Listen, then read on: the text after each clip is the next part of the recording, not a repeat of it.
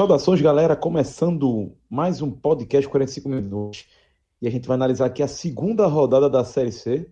Eu sou Rafael Brasileiro. Estou aqui com Cláudio Santana, Cássio Zirpoli e Diego Borges para analisar aí esses jogos, do, principalmente do Grupo A, né, que vai falar dos nordestinos. Meu amigo Cássio Zirpoli, você teve esse fim de semana lá no Vilagem Porto de Galinhas. Mandar um abraço aí pro pessoal. A gente vai falar um pouco mais da resenha do Vilagem no podcast Raiz. Mas você foi de carro para lá, né, companheiro? E eu te pergunto, tu sabia como é que estava a temperatura do teu carro ou como está o nível da do bateria carro. do carro? É, você tem como saber isso ou não? Jovem, sei não. Sabe não, né? é, né? Sei não. E tem outro problema da bateria. É, como o carro é automático, se a bateria riar, até onde eu sei, ele não anda com a galera dando um empurrão, para sabe fazer aquela você bota a primeira marcha, a segunda marcha, empurra e dá aquela disparada com a galera empurrando o carro. Uhum. Até onde eu sei, não dá. Ou seja, no dia que a bateria riar, tô morto. Pronto, então eu vou lhe salvar agora. Você que está nos ouvindo aí, abra outra janela aí no seu computador ou no seu celular, que é o mais fácil, e acesse aí podcast45minutos.com.br barra vai. Você vai conhecer aí o Vehicle Artificial Intelligence, que é o quê? É um dispositivo certo? Vai um dispositivo que você vai conectar ali, ó, na porta de diagnóstico do carro. Aquela, aquela portinha que o pessoal coloca, geralmente um aparelhinho, para ver como está a parte elétrica, de desempenho, pronto. O vai, vai fazer isso tudo por você e vai mandar para um aplicativo direto no seu celular. Ou seja, você vai saber a temperatura do, do motor do seu carro, você vai saber como está o status da sua bateria. Tem muitas funções que a gente vai apresentando e você já pode conhecer através aí do site que eu acabei de dar e o Vai tem várias funções, além dessas, além de verificar a temperatura do seu carro ou o estágio da sua bateria, que ele lhe avisa, ó, sua bateria está perto de dar algum problema, Cássio. Ele já vai lhe avisar. E a galera do 45 minutos, viu, jovem? Tá chegando o vai da gente. A gente vai ter noção de como o nosso carro tá.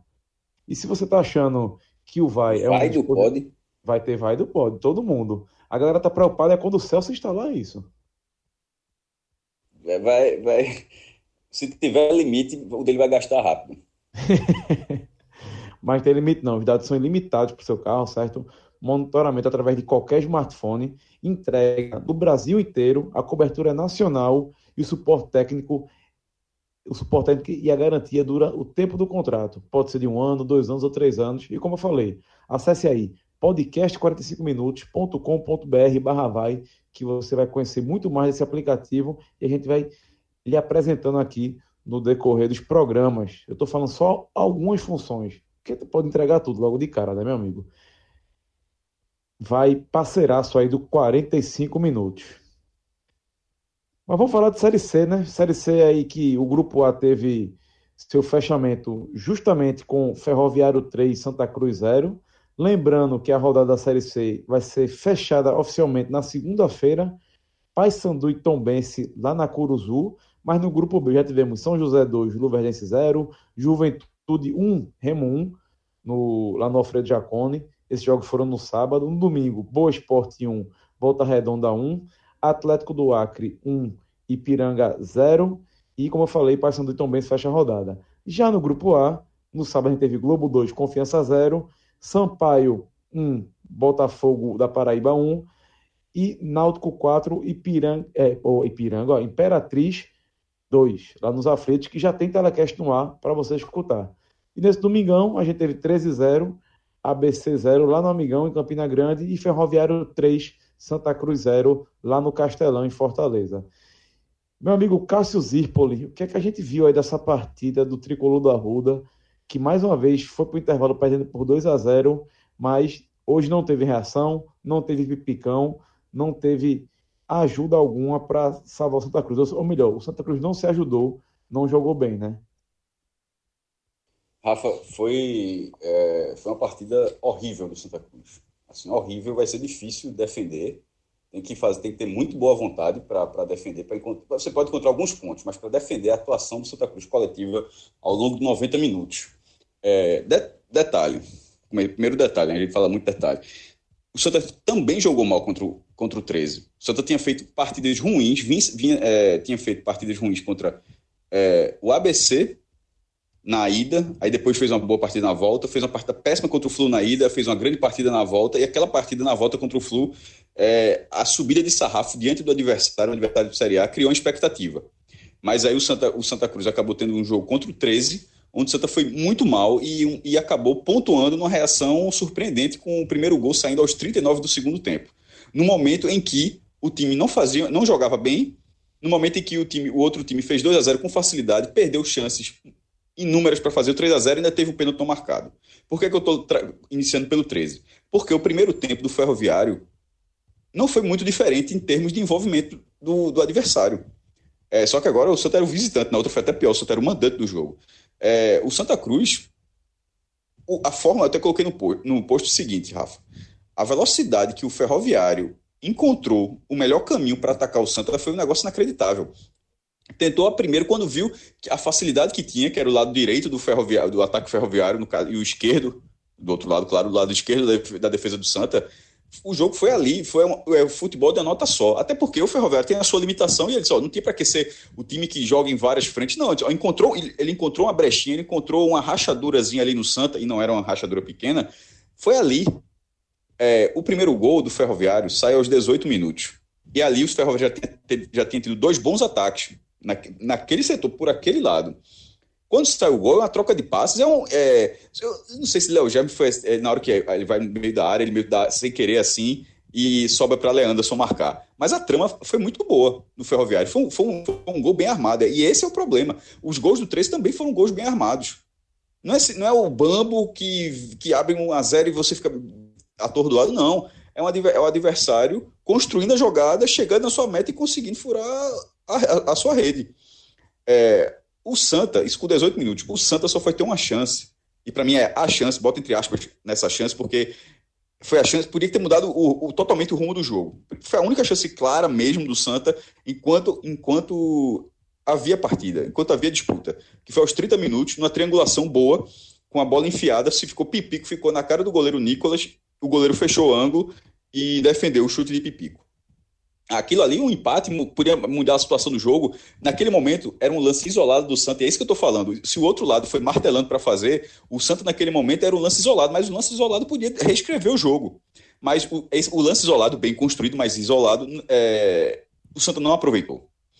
E no, e no final do primeiro tempo, quando já o, um, o placar de 1 a 0 parecia assim, ó, vamos tentar solucionar no intervalo. Isso o Santa já tinha feito uma mudança, né? Mas por questão de uma questão física de, de Patrick Vieira, tem entrado Luiz Felipe. 32 minutos, pouco depois dessa chance de Pipico, inclusive. O primeiro tempo já se aproximava para o final e 1 a 0 tendo com o Leston, assim, ó, muita coisa para mudar. Só que fica quase irreversível com outra jogada pelo lado direito e agora um gol do Léo Jaime, atacante de 33 anos, para quem não lembra, é um cara que jogou no Bragantino, até foi dito isso na transmissão, estava reestreando pelo Ferroviário ele faz 2 a 0 um placar, na minha opinião, justo para o Ferroviário no primeiro tempo. E para o poder de reação do Santa, que contra o, o 13 foi fora da curva, para o jogo ficou quase, ficou, aliás, para qualquer time assim, nesse patamar que está na terceira divisão, jogos, alguns jogos equilibrados, fica muito difícil de reagir. Nesse caso, surpreende o Ferroviário, porque eu, eu, eu não dava nunca o Ferroviário quatro pontos nesses dois jogos do Ferroviário. Estreando fora de casa contra o Botafogo, um time ajustado, que vai ser mandante na semifinal da Copa do Nordeste contra o Náutico, e pegaria o Santa em casa, o Santa que vem na temporada competitiva. Vem na temporada competitiva. É... Assim, e ele, ele, acabou pontuando um a um com, em, no Almeidão e goleou o Santa. Porque vai para o intervalo, o Santa volta no segundo tempo com, com uma modificação, Alan Dias no lugar de Ítalo, que escapou de ser expulso no primeiro tempo. Ítalo poderia ter sido expulso no primeiro tempo, estava é, tava com amarelo, já fez outra falta dura e ficou na conversa. Já poderia ter complicado muito o Santa, mas aí Leston acho que enxergou nisso, que acho que uma, uma outra falta dele, o juiz, o árbitro não ia deixar passar.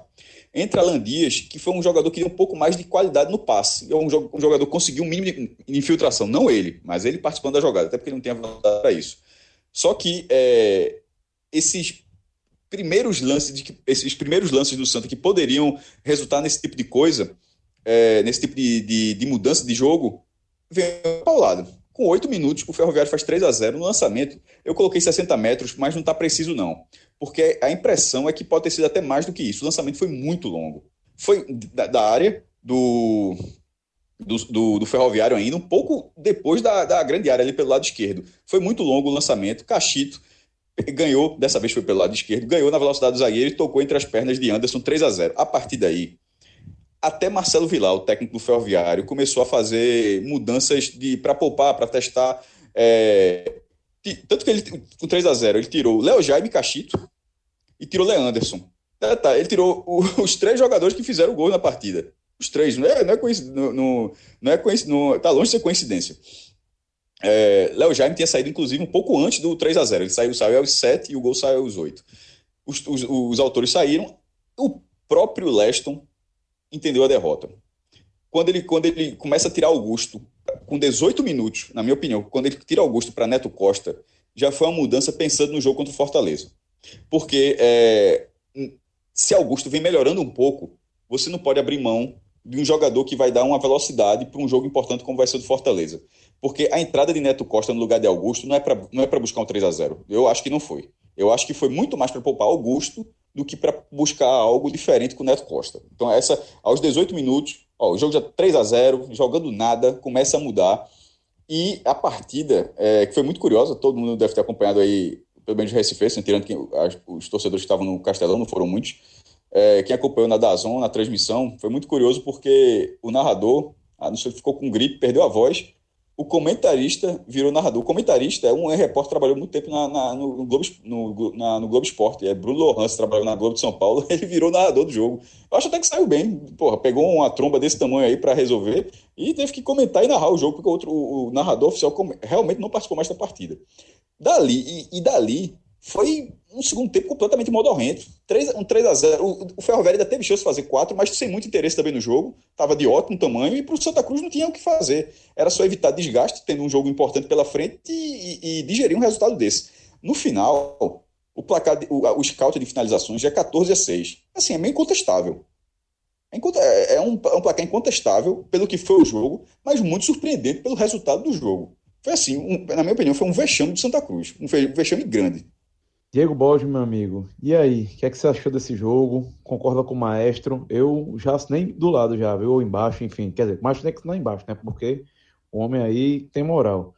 Mas vexame gigante do Santa Cruz. Daqui a pouco a gente vai para aqueles números que eu separei nessa saltinha, né?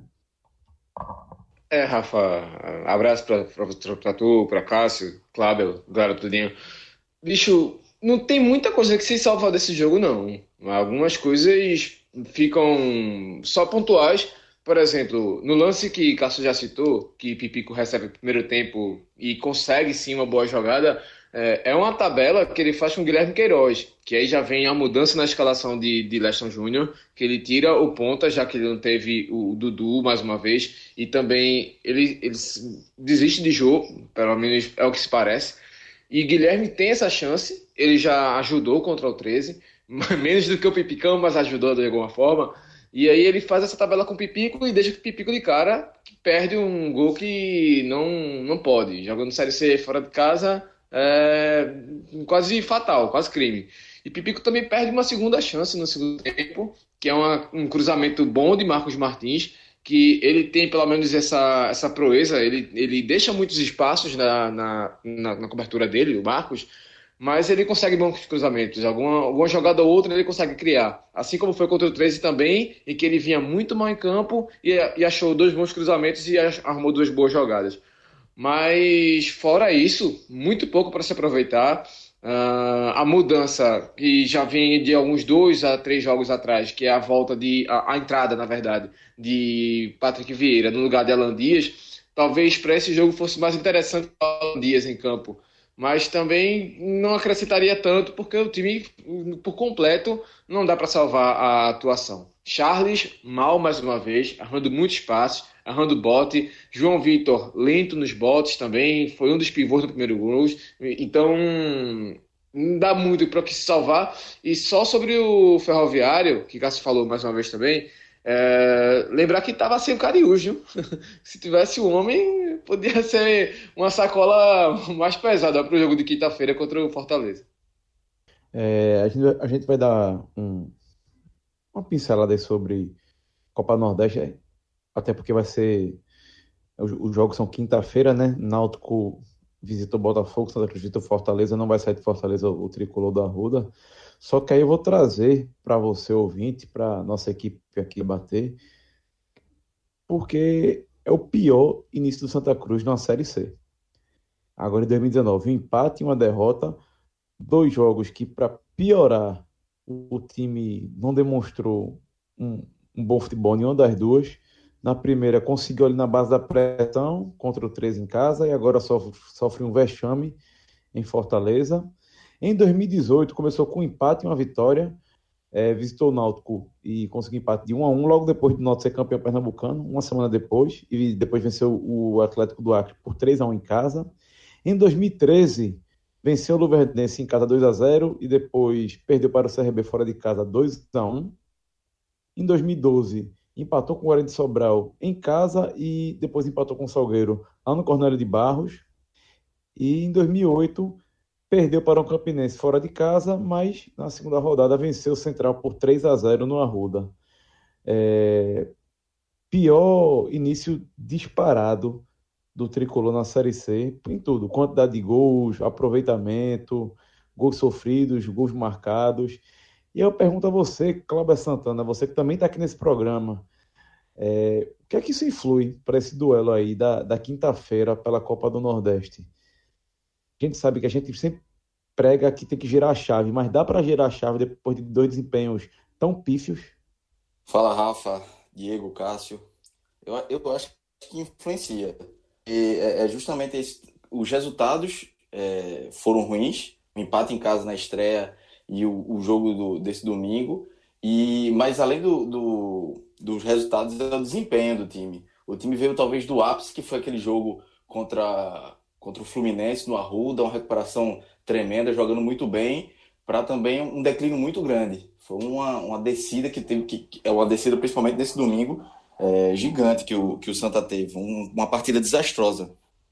E eu acho que isso abala na confiança. Da mesma forma que eu até falei no, no telecast do Náutico, que o, o, o resultado ajudaria na um pouco a levar a moral, o resultado do Náutico, mesmo tomando dois gols do Imperatriz, mas vencer, é, perder como o Santa Cruz perdeu hoje, a, a moral abala muito, cai muito. Os jogadores sentem isso, é, a confiança pelo desempenho, sabe que as coisas não estão dando certo. A organização que o Santa teve tática em determinado momento do, da temporada, hoje não teve. Então, tudo isso influencia para que os, os jogadores, é, é, talvez o trabalho de Leston nessa semana, é, além de reorganizar taticamente, seja mental. É, talvez seja muito mais mental do que tático, para recuperar para os jogadores mostrar, para mostrar para os jogadores que eles podem, eles têm condições de mostrar é, o futebol que mostrou contra o, contra o Fluminense outras vezes. É, o nível tem que ser aquele para, por exemplo, passar para Fortaleza quinta-feira. e não e, e, se for o de hoje, foi desse domingo, aí é, não precisa nem entrar em campo, que é, é,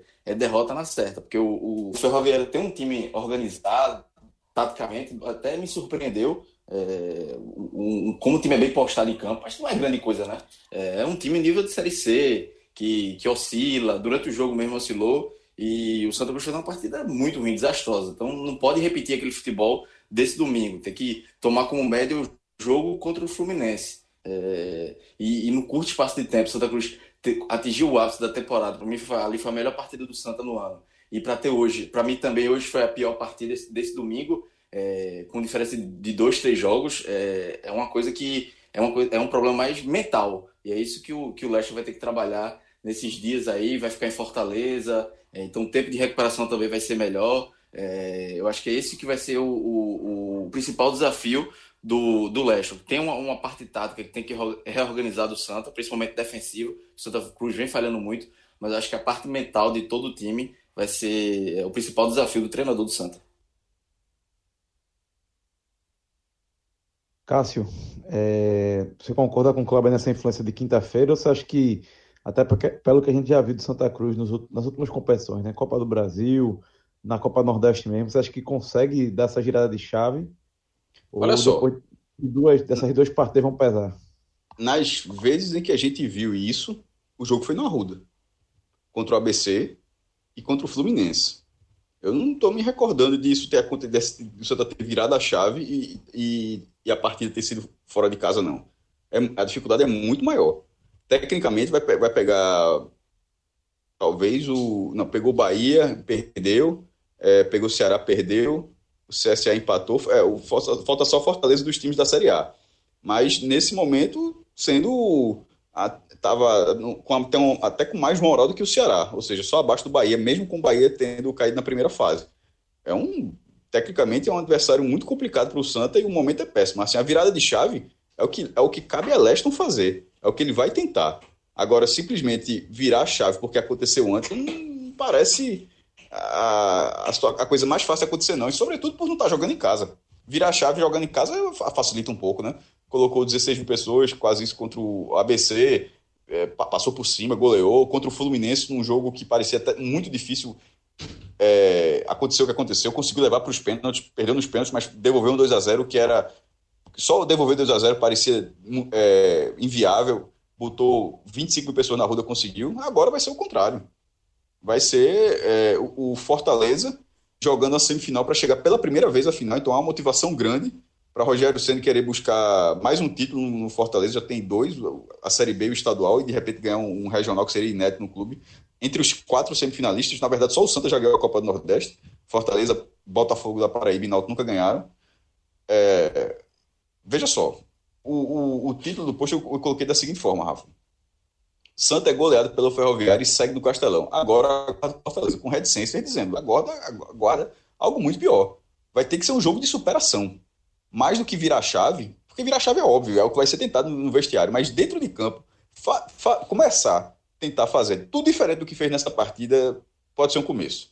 Porque não pode, não pode começar com um lateral que deixa o seu adversário conseguir entrar na sua área todas as vezes que sobe. Não pode. Isso não pode acontecer como foi, como foi o lado esquerdo do Santa Cruz, Carlos Renato. Não, não dá para ser, não dá para ser assim. E, com, e detalhe, contra o 13 foi com Marcos Martins. o que é curioso. Ou seja, na verdade, nos dois jogos, cada, em, em, cada jogo, um lateral foi uma avenida. Marcos Martins contra o 13 ainda conseguiu se redimir um pouco no final, quando ele cruzou as duas bolas para os gols que é, resultaram no empate. Mas são dois laterais que, contra 13 e contra Ferroviário, viraram avenida contra o Fortaleza pode ser algo decisivo. E e o time, querendo ou não, levou cinco gols nesses jogos. É, é, é, é, bem preocupante. Assim, vai tentar virar chave, vai, vai buscar, e já conseguiu resultado do tipo. Na, quando foi campeão da Copa Nordeste, ganhou do Ceará no Castelão e ganhou do Bahia na Fonte Nova. Assim, quando foi campeão, conseguiu resultados impressionantes. E resultado de, de, é, foi copeiro. Agora, o time era muito melhor também do que esse. Não é só buscar pelo resultado, é buscar pela qualidade técnica que, tinha. Nesse agora atual, é, fazer isso vai dar muito mais trabalho. É possível, é, mas alguém apostaria? É difícil. Nesse momento, você apostar as fichas no Santa contra o Fortaleza. O Santa vai para é, que, tentar quebrar o favoritismo. O favoritismo está todo com o Fortaleza. É, nesse, nesse domingo, a gente também obteve a informação aqui que o Santa Cruz está acertando com meia Everton, que já jogou no Fortaleza, que estava lá no Red Bull, Campeonato Paulista, tem 34 anos e está chegando ao tricolor do Arruda. Diegão, o que, é que você tem a falar sobre esse meia? Você acha que o clube está acertando, que é o, é o meia que tanto se esperava, que ele vai finalmente preencher é, essa carência do, da equipe coral? Rafa, o tiro me pareceu interessante. Jogador que já mostrou serviço aqui no futebol nordestino. Ele jogou pelo Fortaleza em exatamente 2017, pela última vez participou da, da campanha de acesso do time do Fortaleza e foi peça fundamental, principalmente também. 16, 15, esses foram os, os, três anos que ele participou pelo Fortaleza. 15, 16, 17. Foi o cara que carregou o time, digamos assim. Pelo menos em representatividade no meio de campo. É o cara que armava, jogava e foi o que mais atuou praticamente. Com 33, 38 jogos, depois em 2017 com 23 jogos. Então tem um conhecimento do futebol desse nível que a Série C existe do Santa Cruz e para o que ele já mostrou, pode ser sim que ele consiga render novamente um bom futebol. Agora, ele vem de uma baixa, depois dessa saída do Fortaleza, ele passou pelo Grêmio, Novo Horizontino, Remo e depois o Red Bull Brasil. O Red Bull Brasil a gente sabe que, mesmo com todo o investimento e tudo mais, não era a equipe que tinha um calendário cheio. Então, para esse jogador ter esse problema, que o Santa Cruz já mostrou que consegue recuperar jogadores desse tipo, pra, até em outras temporadas. O, talvez o, o mais emblemático seja Denis Marques. Então, quem sabe esse possa ser o meia que venha resolver, mas aquela incógnita, né? Vamos ver como vai ser o rendimento dele e como ele chega, se vai chegar bem fisicamente e se vai conseguir principalmente ter um entrosamento rápido, porque como você já falou, Rafa, é o pior início e a previsão para o próximo jogo da Série C é contra o Botafogo da Paraíba e lá dentro. Jogar lá em João Pessoa é complicado. Esse ferroviário suou e conseguiu um empate, conseguiu um bom resultado.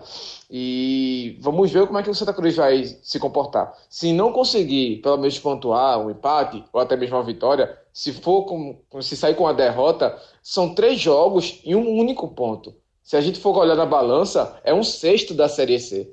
Então já precisa dar uma resposta já contra o Botafogo. Se não conseguir a classificação contra o Fortaleza, hum, talvez acho que não seja ainda a hora de mudar o rumo, mudar a cômodo técnico, até porque é uma disparidade muito grande entre Santa e Fortaleza, mas se não responder contra o Botafogo, aí sim talvez possa ser que volte mais à tona esse discurso de que se o Santa Cruz está ou não, essa dúvida, na verdade, se está ou não no caminho certo. Para finalizar o assunto Santa Cruz, Diego, tem alguma outra posição que está em carência que deve, che deve, deve chegar algum reforço ou era só o meia mesmo?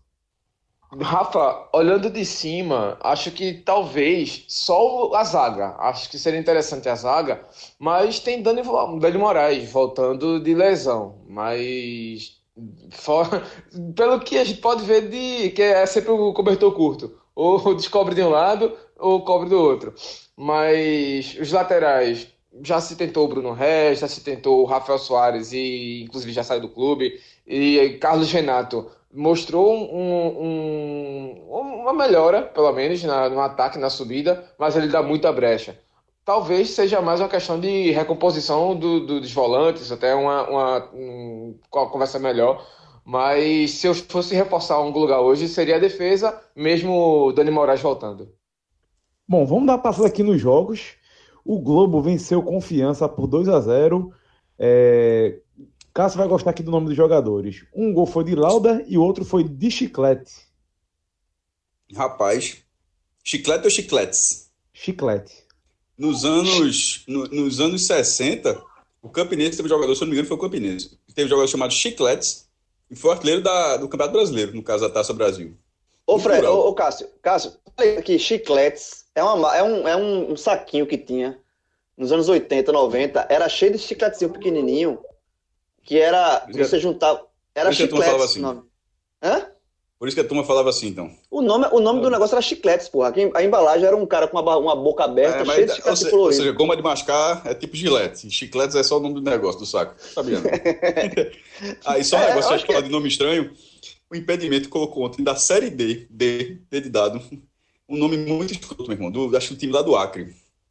Um cara estava no banco de reserva, mas não entrou não. O nome do cara, profissional, é turbulência. Irmão, como é que o cara bota no bid turbulência, Como velho? é que é, velho? turbulência. Vai cair, cara né, não grava nunca comigo. Vai turbulência cair, né? é, é, o nome profissional do jogador, porra. Eu fiquei impressionado. ah, esse é, é, zagueiro, né?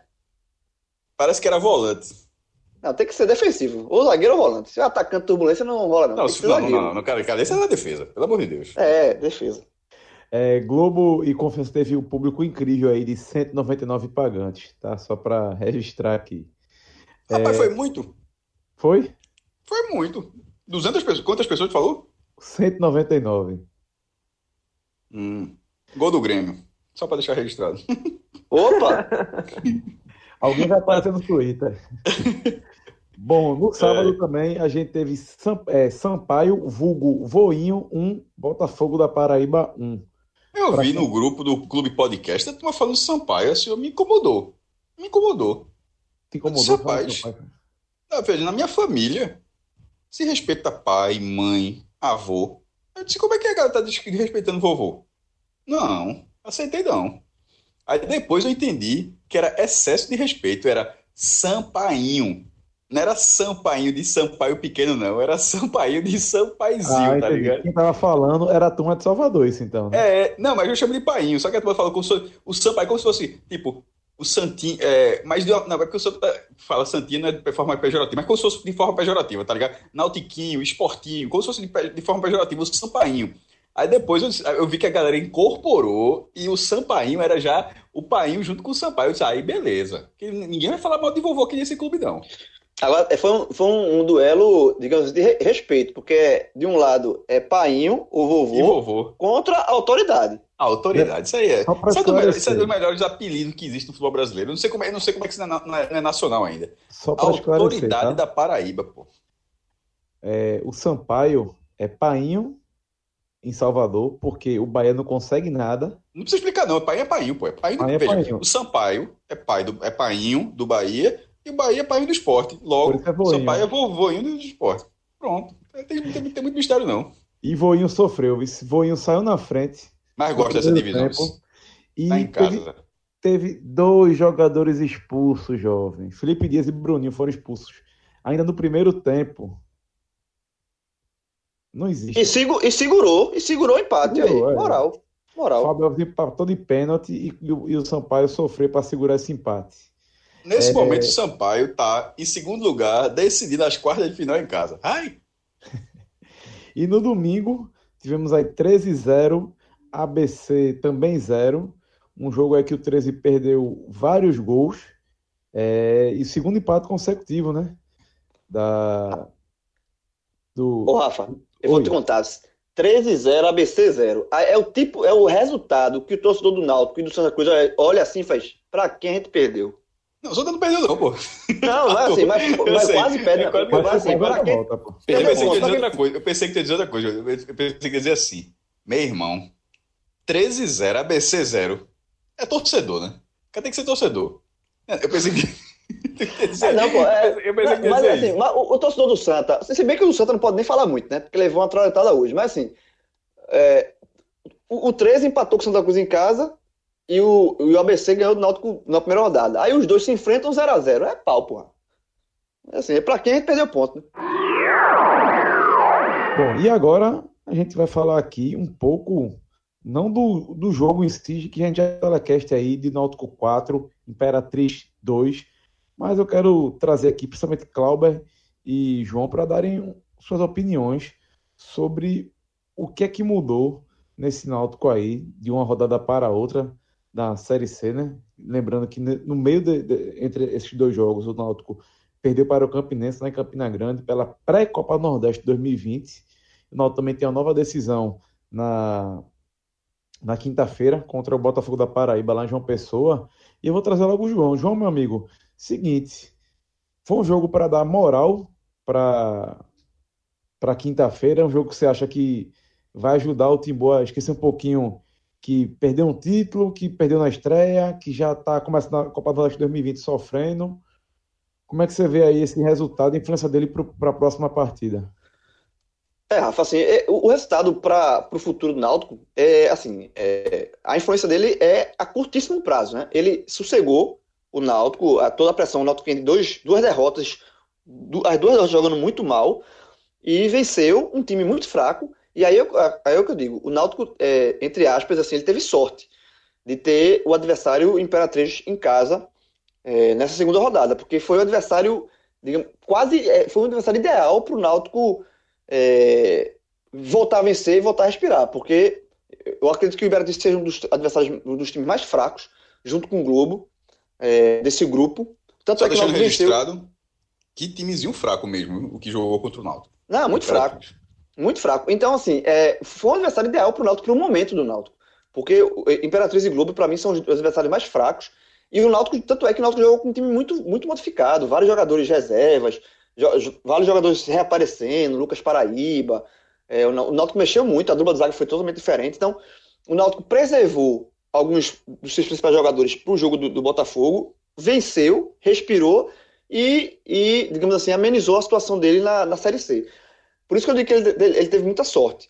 Se o Náutico tivesse enfrentado é, o Ferroviário, que venceu o Santa Cruz né, nessa rodada, o Ferroviário está se mostrando um time muito mais competitivo do que esse Imperatriz.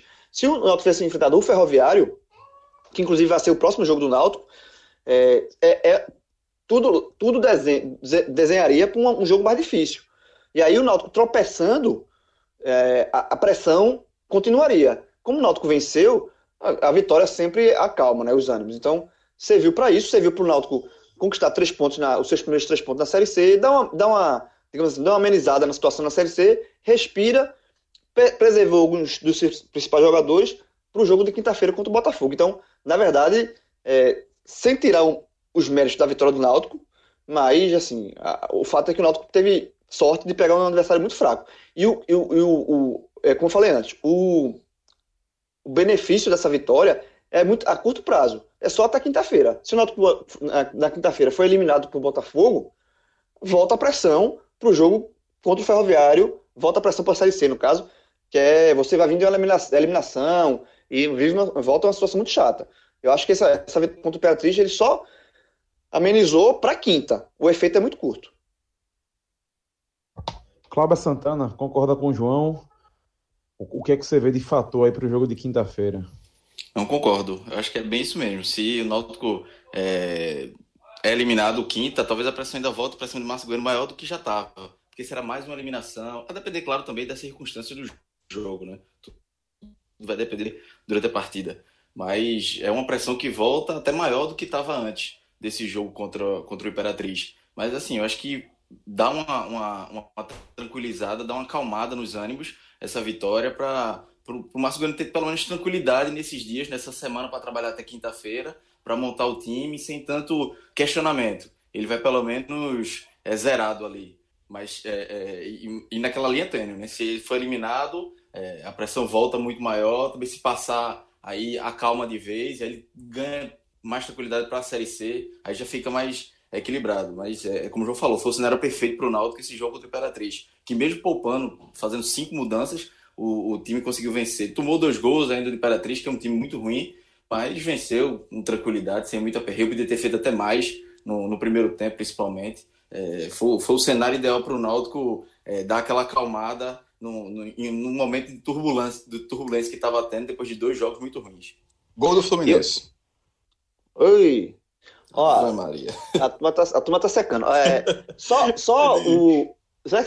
Tá secando. Nem, tá, a turma não tá nem, nem vindo o jogo, mas tá secando. 4 tá sendo... a 5. 4 a 5, que jogo. Pelada. Pelada. Pelada. É... Cara, o cara tá nem vendo, vai dizer que é pelada. Já acabou, pô. O, sobre o Náutico, só um outro detalhe que a gente também fez, é, entrou nesse assunto mais detalhadamente no, no telecast, mas uma coisa que fica também é que, como o Náutico, é, como o Márcio Goiano, poupou muitos jogadores nesse jogo Imperatriz, ele colocou alguns jogadores que estavam escateados e, pelo menos dois, eles deram margem de, assim, eles se colocaram de volta ao, ao grupo, de, assim, digamos assim, ao, ao que você pode utilizar. Lucas Paraíba, por exemplo, é um garoto que foi titulado durante o começo da temporada, sumiu da temporada e é, voltou nesse jogo, foi até surpresa, ele foi titular contra o Imperatriz, foi muito bem. Então é um jogador que se, se colocou de novo entre as opções viáveis para um decorrer de partida, enfim, para ser acionado durante as partidas, não para ser titular, mas estar tá inserido de volta ao grupo. Então, esse jogo serviu também para isso. E agora a gente tem que falar da situação aí de Márcio Goiano, né? Porque foi alvo de muitas críticas nas últimas, após as três últimas partidas recentes do Náutico. E aí eu pergunto primeiro aqui a João. Quer dizer, vou perguntar primeiro a Cássio aqui, que vou chamar ele para esse debate também. Cássio, o que é que tu acha da situação de Márcio? Você acha que deu uma acalmada essa, essa vitória? Fez o dever de casa na Série C? Não pelo por causa do Imperatriz, não, aí é ser muito seria ser muito resultadista. É, o adversário, o adversário achei fraco. É um adversário completamente ganhável, era uma obrigação do Náutico. E, tanto que o Náutico chegou perto de botar uma goleada sonora. É, chegou a estar 4x1, é, depois levou o segundo gol, teve chance de fazer 5 a, teve que fazer o quinto gol ainda, é, o Alves perdeu o pênalti. A verdade é que eu, quando eu escrevi sobre isso, eu fiquei mais é, atento aos problemas defensivos do Náutico. Porque ofensivamente o time teve muita facilidade para marcar contra, contra o time maranhense, mas, pelo amor de Deus, assim, o sistema, defensivo do Náutico, para um jogo que ele vem pela frente aí, na forma como já tinha acontecido com o ABC, E assim, tá, trazendo até o início da análise desse, dessa gravação, que foi sobre o Santa, são dois, dois sistemas defensivos que precisam se encontrar um pouquinho. A temporada está andando, está chegando em maio, as, a, os dois treinadores que estão desde o começo estão fazendo testes, testes, testes, uh, e não está não não tá acontecendo essa afirmação. São alguns erros. Uh, um, o Náutico não dificultou o jogo porque a reação do Imperatriz passou longe, mas assim, não, não dava para é, ter uma plena confiança, eu acho. A confiança só porque venceu, beleza, respirou. Mas para ter uma plena confiança para o jogo contra o Botafogo, eu acho que o sistema defensivo tinha que ter é, dado uma resposta também. Eu acho que essa resposta não foi dada. E isso é que deixa um pouco de atenção, deixa um pouco de atenção. E assim como a campanha da Copa do Nordeste foi segura em Márcio Goiano, a tendência deve segurar, mas assim, é, que a diretoria não, não termine ou mantenha o trabalho dependendo do resultado contra o Botafogo. E sim pela convicção, até porque isso aconteceu em outros momentos. Inclusive quando ele estava mal, é, e, e, segurou e acabou colocando aquela sequência de, de, de 18 jogos invicto. Mas, é, e foi contra, por exemplo, o João mesmo martelava bastante, mas depois daquela sequência que teve vários resultados que eram completamente acessíveis, também teve isso. Foi uma longa, foi uma, uma longa sequência, mas teve muitos resultados que estavam na conta, que era só para alimentar a estatística. E acontece que agora o time volta a não ter até alguns problemas. Então acho que o Márcio Goiano precisa, ele tem um respaldo da direção, mas não pode ter um respaldo para chegar em maio, junho e tá continuando fazendo teste, fazendo teste, fazendo teste, e aí, meu amigo, uma, uma hora e... chega a conta. E esses problemas defensivos, Cássio, é, não é só falha individual de peça, não é problema tático.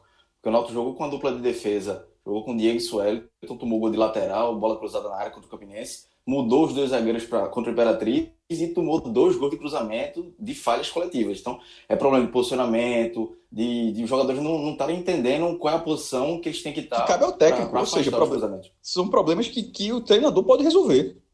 É, tem as falhas individuais, mas também tem muito problema tático que ele não conseguiu organizar, muda a dupla de defesa e continua tomando os mesmos gols. Ontem, o, o, no, no, sábado, o, o, jogador do Imperatriz Valderrama faz um gol livre na área. O cara tem 1,60m e pouco, nem tem 1,70m e apareceu sozinho na área, fez um gol de cabeça. Então não pode um time, é, mesmo que tivesse relaxado com o placar elástico, mas não pode tomar um gol daquele contra o Imperatriz. João de Andrade Neto, acalmou, não acalmou? O que é que você acha?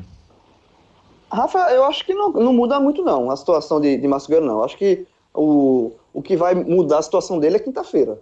Esse jogo de, contra o Imperatriz na PCC foi um jogo bônus. Até pela, pela facilidade do jogo, foi um jogo atípico, com, com um time basicamente reserva do Náutico, é, um adversário muito fraco. Eu acho que as, as críticas feitas a Márcio Cunhano, elas permanecem. Críticas que eu faço de leitura de jogo, críticas que eu faço de, algum, de algumas é, opções que ele, que ele colocou para iniciar a partida. Eu acho que é, o que vai pesar ou não é quinta-feira, sabe? Assim, eu acho que agora eu acho que assim, independente disso, o fato é o seguinte: ele tem uma, o Márcio tem uma, uma moral muito grande com uma moral muito grande com a, com a, com a diretoria. Ele não vai sair. Eu acho que Márcio Goiano só vai ser demitido num caso muito extremo, porque a relação da diretoria com o Márcio é de, assim, como o próprio Deus me fala, é de parceria, de confiança mútua, assim.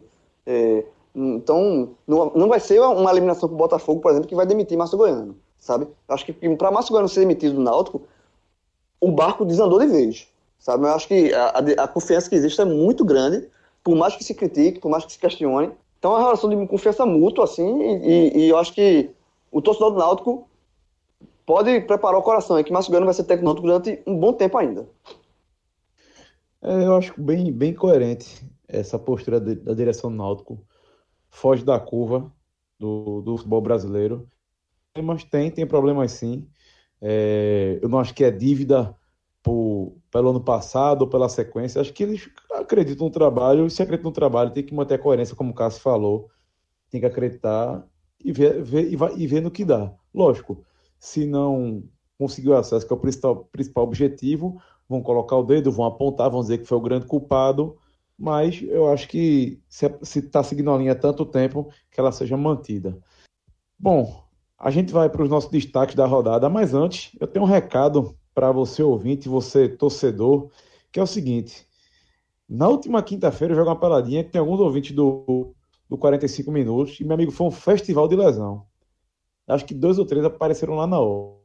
que eu vou ter que dar minha visitada também lá na Horto, porque meu velho, o, o ritmo de trabalho tá gigante e eu tô, com a, tô tendo crise de tendinite de vez em quando.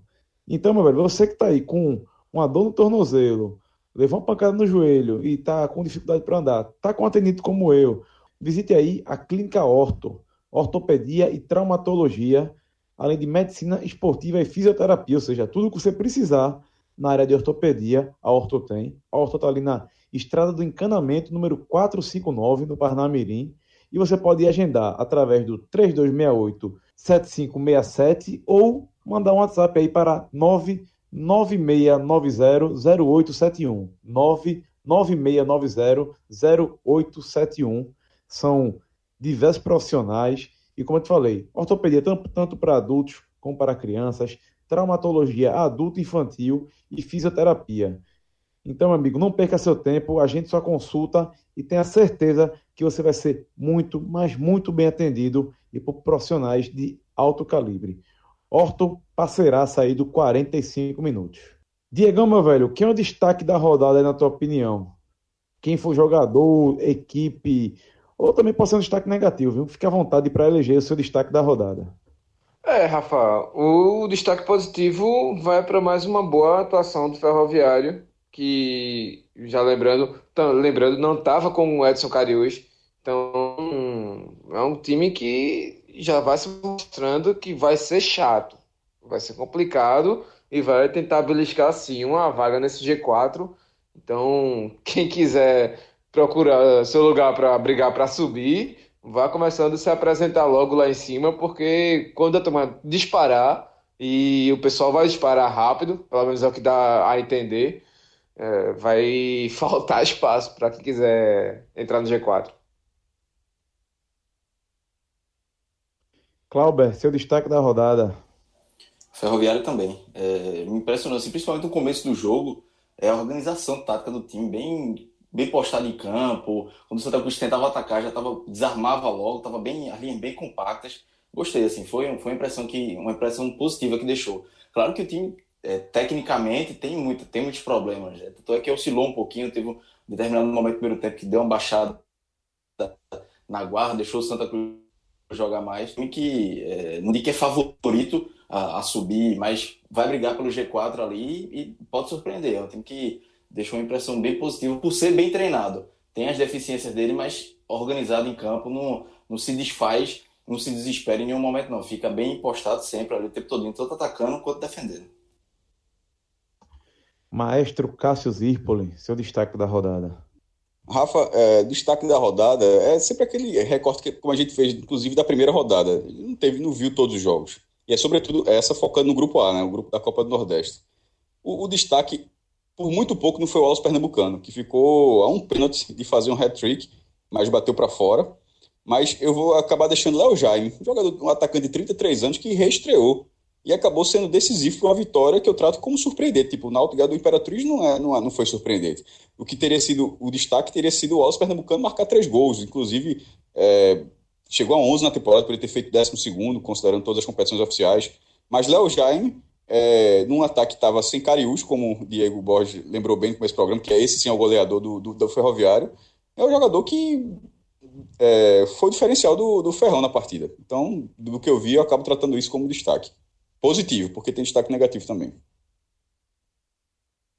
Então, meu amigo, você está aberto para dar seu destaque negativo também. A gente pede destaque aqui da rodada, mas quiser dar público. um negativo, por favor. Público. público. No Castelão, é, mas, mas também era esperado. A torcida do Ferroviário não, é não é uma grande torcida. Esse jogo deve ser questão de custo, os caras sabem muito melhor do que a gente, obviamente. Mas me parecia que talvez o campo, não sei. Era um jogo para o PV, pela quantidade de gente. Abriu o Castelão para um público daquele tamanho, que acho que todo mundo sabia que o público seria daquele tamanho. Embora ele abra, como a Arena Pernambuco abre para o Vitória das Tabocas, quando joga. Inclusive jogou contra o Campinense e perdeu. O Campinense ganhando tudo quanto é pernambucano, né? Uh, na estreia da Série D. Ou seja, só abriram um setor, que é o setor ali na, na arquibancada inferior, do lado das cabines de TV, e um setorzinho para torcer visitante onde ficou o Santa. Mas mesmo assim. Para as duas no mesmo setor, né? Como? Dividiram para as duas no mesmo setor? As duas Foi, não, o Santa, pelo que eu entendi, o Santa ficou no anel superior, num trechinho do anel superior, e a do Ferroviário ficou no anel inferior. Eu posso, posso ter enganado, mas a transmissão eu entendi dessa forma. E no caso da Arena Pernambuco, do exemplo que eu citei, é também não é inferior dos lados do campo, o lado da cabine, a torcida do Vitória, do, outro, do lado frontal, a torcida do Campinense. É, e além disso, o público de Náutico Imperatriz. O fator, o fator aflito não está acontecendo. Não tá. Foi o primeiro jogo do Náutico comandante na terceira divisão. Não pode ter 3.300 torcedores, não, pô. É, é, o público teria sido menor do que esse na Arena Pernambuco. Teria sido exatamente esse, todo mundo teria reclamado porque, porque o público foi ruim porque foi na Arena Pernambuco. Ou seja, as pessoas que, que vão, iam à Arena continuam indo e, e, e o fator aflito, em alguns jogos, ele fez o diferencial e no, no mais não está acontecendo. Ou seja, o Náutico jogou no sábado e, independentemente de ser na arena, nos aflitos, na, na esquina, em qualquer lugar, não fez diferença para as pessoas irem para o jogo. E assim, é estranho. É porque perdeu do, do Campinense no jogo de ida para eliminar, que não, ah, largou. Segunda rodada da, da, da, terceira divisão, não dava para ter um pouco mais de, de 3.300 torcedores, não. Achei um público, é, um fiasco, o bordeiro do, do jogo de sábado. É, antes que me chamem de engenheiro de obra pronta, mas é, é um problema que vem, não é só um problema do Náutico, tá? É um problema de todos os clubes de Pernambuco. É um fenômeno que aqui em Pernambuco parece que se acentua mais, porque em outros jogos, em outras praças, inclusive no Nordeste, a gente vê públicos maiores.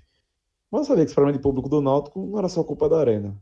Porque tem um público que é para a Arena e que não vai para os aflitos, certo? Ah, tá certo. Ah, foi um jogo de sábado à noite, meu amigo. Série C é isso, Série A é isso, é jogo de 11 da manhã, é jogo 9 da noite, é num sábado, jogo sexta-noite, 9 e meia. E torcedor tem que saber que, que quer apoiar o clube vai em qualquer horário. E domingo, 4 da tarde, sábado, 4 da tarde, é muito fácil. Vai todo mundo. A torcida se mostra quando. A torcida de verdade se mostra quando pega esses horários aí ruins e que o time está precisando. E Santa Cruz, Náutico Esporte, não se enganem. Série C e Série B, torcida faz diferença sim. Não apenas em apoio, mas em renda, em, em manter a, a chama acesa. Eu acho que os clubes daqui, os torcedores têm que reaprender um pouco disso. Mas enfim, isso é um debate bem maior, a gente já sabe disso. Ô, Rafa, até vale citar o exemplo do Vitória, né? Que Vilar vem acompanhando, pelo menos eu venho visto nos twitters de, de Vilar, sobre essa volta da torcida, esse abraço que a torcida do Vitória vem fazendo com o clube. E só nessa semana, não sei se já ultrapassou essa marca, inclusive já deve ter ultrapassado mais, mas chegou a bater de 3 mil a 10 mil nessa semana. Então, de número de sócios, só para completar o dado. Então, é uma chegada junto que faz a diferença mesmo. É, vamos ver. Vamos observar esse caso do Vitória com carinho também na Série B. Mas é isso aí, galera. Valeu, Cássio, valeu, Cláudio, valeu, Diego, valeu, ouvinte. Um forte abraço. Até a próxima. Tchau, tchau.